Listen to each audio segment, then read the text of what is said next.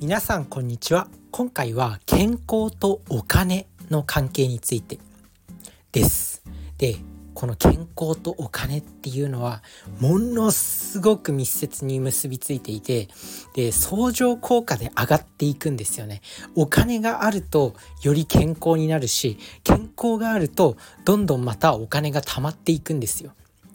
でこれは本当に相乗効果だと思うんですけどやっぱねなんかこう止めるものはますます富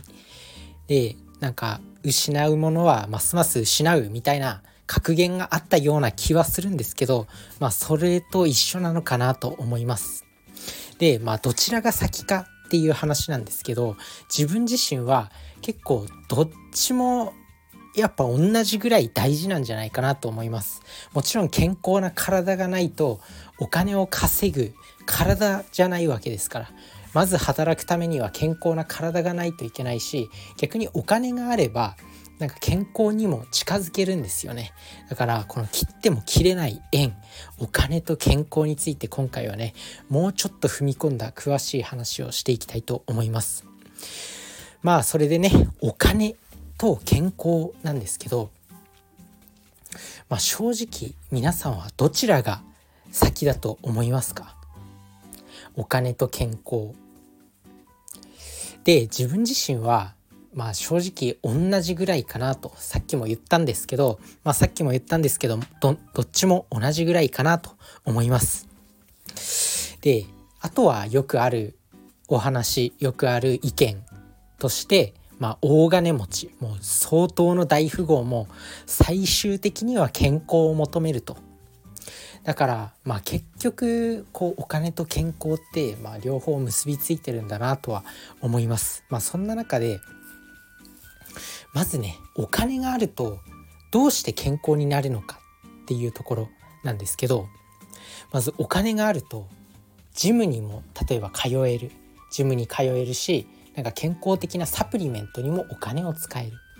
あとは、まあ、ジムもジムでなんか安いジムから高いこうパーソナルトレーニングみたいなジムありますよね。でまあね超大金持ちの人はそういうパーソナルななんか月額何万何十万もするようなそういう筋トレの人をつけてトレーニングしたりとかできるんですよ。あとはお金持ちの人はどんどんねそういうサプリメント新しいサプリメントとかを試していくことができる。こう今ねどんどん科学技術も進化してきてなんかこう何十万もするようなサプリメントも出てきてたりする。だからお金持ちの人はさらに健康になるんですよ。健康になりやすくなる。まあ、もちろんね今普通に売られてる一般人でも手に入るようなものでももちろん健康にはなれるんですけどなんかこう大金持ちの人っていうのはよりこう最先端の技術を使えたりとかあとはそういう自己投資筋トレであったりそういうジムに通うのにもより多くのお金を使うことができる。あとはもちろんそういう健康に関してまあ、健康診断とかも高い健康診断を受けれたりとかあとは歯歯の健康ね。歯の健康も非常に大事なんですよ。口腔ケア。口の中がちゃんとしてないと食べ物を摂取するところだからね。口っていうのは、まあ、その健康な歯にも投資することができる。例えばこうねインプラントとかできるかもしれないし歯の矯正とかにも歯の矯正も結構100万近くかかるんですよ。それにもお金を使えたりとかあとは寝具寝具ですねなんかこうお金持ちの人は高い寝具を買うことができるまあ200万もするようなマットレスとか買ったりすることができるんですよ。あとはそういう住環境住環境にもねお金を使えたり広いタワーマンションとかに住んだ方が開放的でストレスが少なくなるんですよだから、まあ、そういうところにお金をかけられるっていうところでやっぱお金持ちはどんどんお金持ちにあお金持ちはどんどん健康になっていきます。まあ、あとは何だろうなジムとか歯あと睡眠マットレス睡眠のマットレスとかあとはまあもちろん食事ですね。食事。食事にもお金をかけられる。サプリメントにもお金をかけられるっていうところで、まあ、食事もねなんかそういうオーガニックの食材とかってやっぱり普通の食材よりも高いんですよ。そういうものにもお金を使えたりする。だからお金お金を手に入れるとさらに健康に近づくっていうことがあります。まあこれがねまあ、正直ちょっとした残酷な現実ではあるんですけどまあお金は健康のためにも必要だなとは思います。じゃあ逆に健康はお金のために必要なのかっていうのもこれもやっぱり必要だと思うんですよ。まず大金持ちじゃない状態で大金持ちじゃない状態まあ普通の状態かまあそれより下かっていうまあそういう時に健康な体がないとお金を稼ぐことができないんですよ。そもそもね。強いメンタルとか健康体みたいな。なんかメンタルとか、まあ、そういう人間関係であったり、まあ、もちろん体の健康、まあ、そういう心技体が揃っていて初めてこうねなんか会社で怒られたりしても立ち直る力であったりあとはシンプルにこう働いても疲れない体であったりそういうものがないとやっぱりお金を稼いでいけないんですよね。だから大前提としてやっぱり健康な体がないとそもそもお金を大きく稼ぐ段階にもいけないんですよ。だからまあこうね健康体を保つっていうのは重要だと思います。でまあもちろんねそういうお金大金持ちっていう人はまあものすごく美容とか健康に最先端の技術も使うことができてでより健康になってより綺麗になってより美容の投資もできればより健康になっていくと思うんですよ。でも一般人まあ一般人っていう言い方もあれだけど、まあ、普通のサラリーマンぐらいの人たちだと、まあ、最初から最初からそういう高いところにお金はかけられないけどもちろん今のね売られてる普通の人でも手に入る商品だけでももちろん健康にはなれます。なんで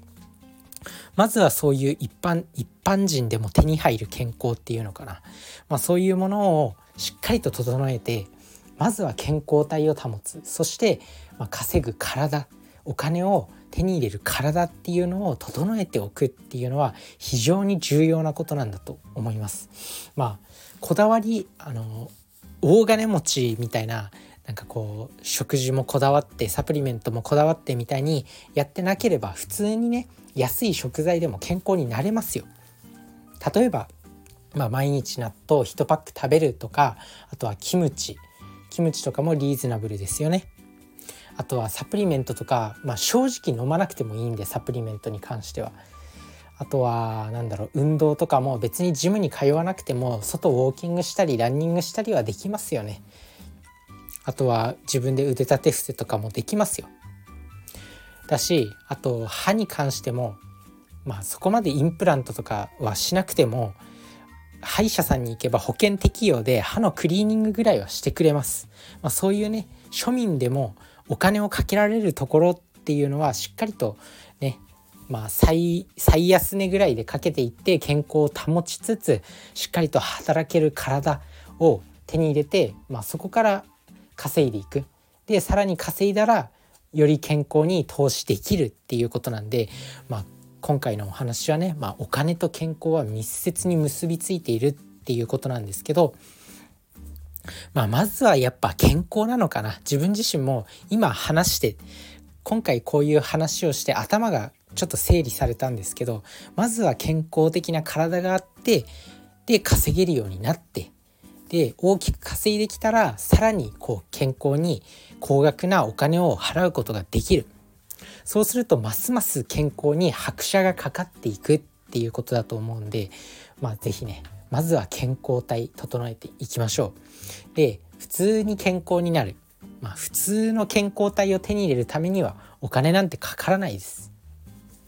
なのでまず最初は、まあ、身の回りで自分でできる健康的なことをしっかりとやっていくのがいいのかなと思います。まあねバランスのいい食事を食べるとかあとは、まあ、バランスのいい食事も簡単に手に入るんで今は。納豆とか卵とかあとは鶏肉とか、まあ、そういう安い食材でも十分健康になれるし栄養も満点なんでしっかりとそういうところを摂取したりしっかりと睡眠をとったりねあとはしっかりと、まあ、適度な運動をするっていうのがやっぱり一番健康にはいいんで是非そういったものを心がけていってほしいなと思います。まあ、そして稼げるようになったらよりその健康に拍車がかかるっていうことですね。是非ここを意識してまずは健康を手に入れていきましょう。というわけでね、まあ、今回はお金と健康に関して話してきました。まあ、自分自身もこのお話はどこかでまた改めてちゃんと整理してお伝えしていきたいしなんかこの問題なんか最近ね自分自身が「ターザン」っていう雑誌でなんかお金と健康みたいな回があったんですよ。そういうそういうターザンってあれ何なんだろうね。ターザンって月間なのかな？よくわかんないけどお金と健康っていうなんかドラゴン桜のドラゴン桜っていう、まあ、東京大学を目指す漫画があるんですけど、まあ、それのなんか表紙それの漫画のワンシーンの表紙になんか幸せとは金と健康だよみたいなこう言ってるセリフのワンシーンがこう切り抜かれてターザンの表紙になってる回があったんですよ。でまあ管理栄養士として、まあ、健康っていうワードが入ってたらねちょっと敏感になっちゃったんででそれを読んだらまあ確かにお金と健康ってめちゃくちゃ結びついてるよなと思って、まあ、今回こういうお話をしました。まあそんなわけでまだまだまだちょっと自分の頭の中で整理されてないんですけど今回こうやって話してちょっと整理されました。まあ今後もこのお金と健康の関係は、ま、引き続き何回も伝えていきたいなとは思います定期的にね。なのでまあもうちょっとねしっかりときれいに整理して伝えたいなと人を動かすような伝え方をしたいなと思います。あとはまあここからは雑談ではあるんですけど自分自身はま管理栄養士としてまあもちろんね管理栄養士として食事とか栄養健康に関する発信をすることはもちろんなんですけどかといって、まあ、こういう教養とかなんか勉強とかそういうライフスタイルとかお金を稼ぐみたいな部分も非常に興味があるんですよ。でこういう人っているのかなと思った時にやっぱいますよね普通に。で最近 SNS でやたらとなんか精神科医って多くないですか？なんか精神科医の方が SNS やってる人って多いと思うんですよね。なんなんとなくだけど。外科医がなんかあんま SNS やってるっていうのは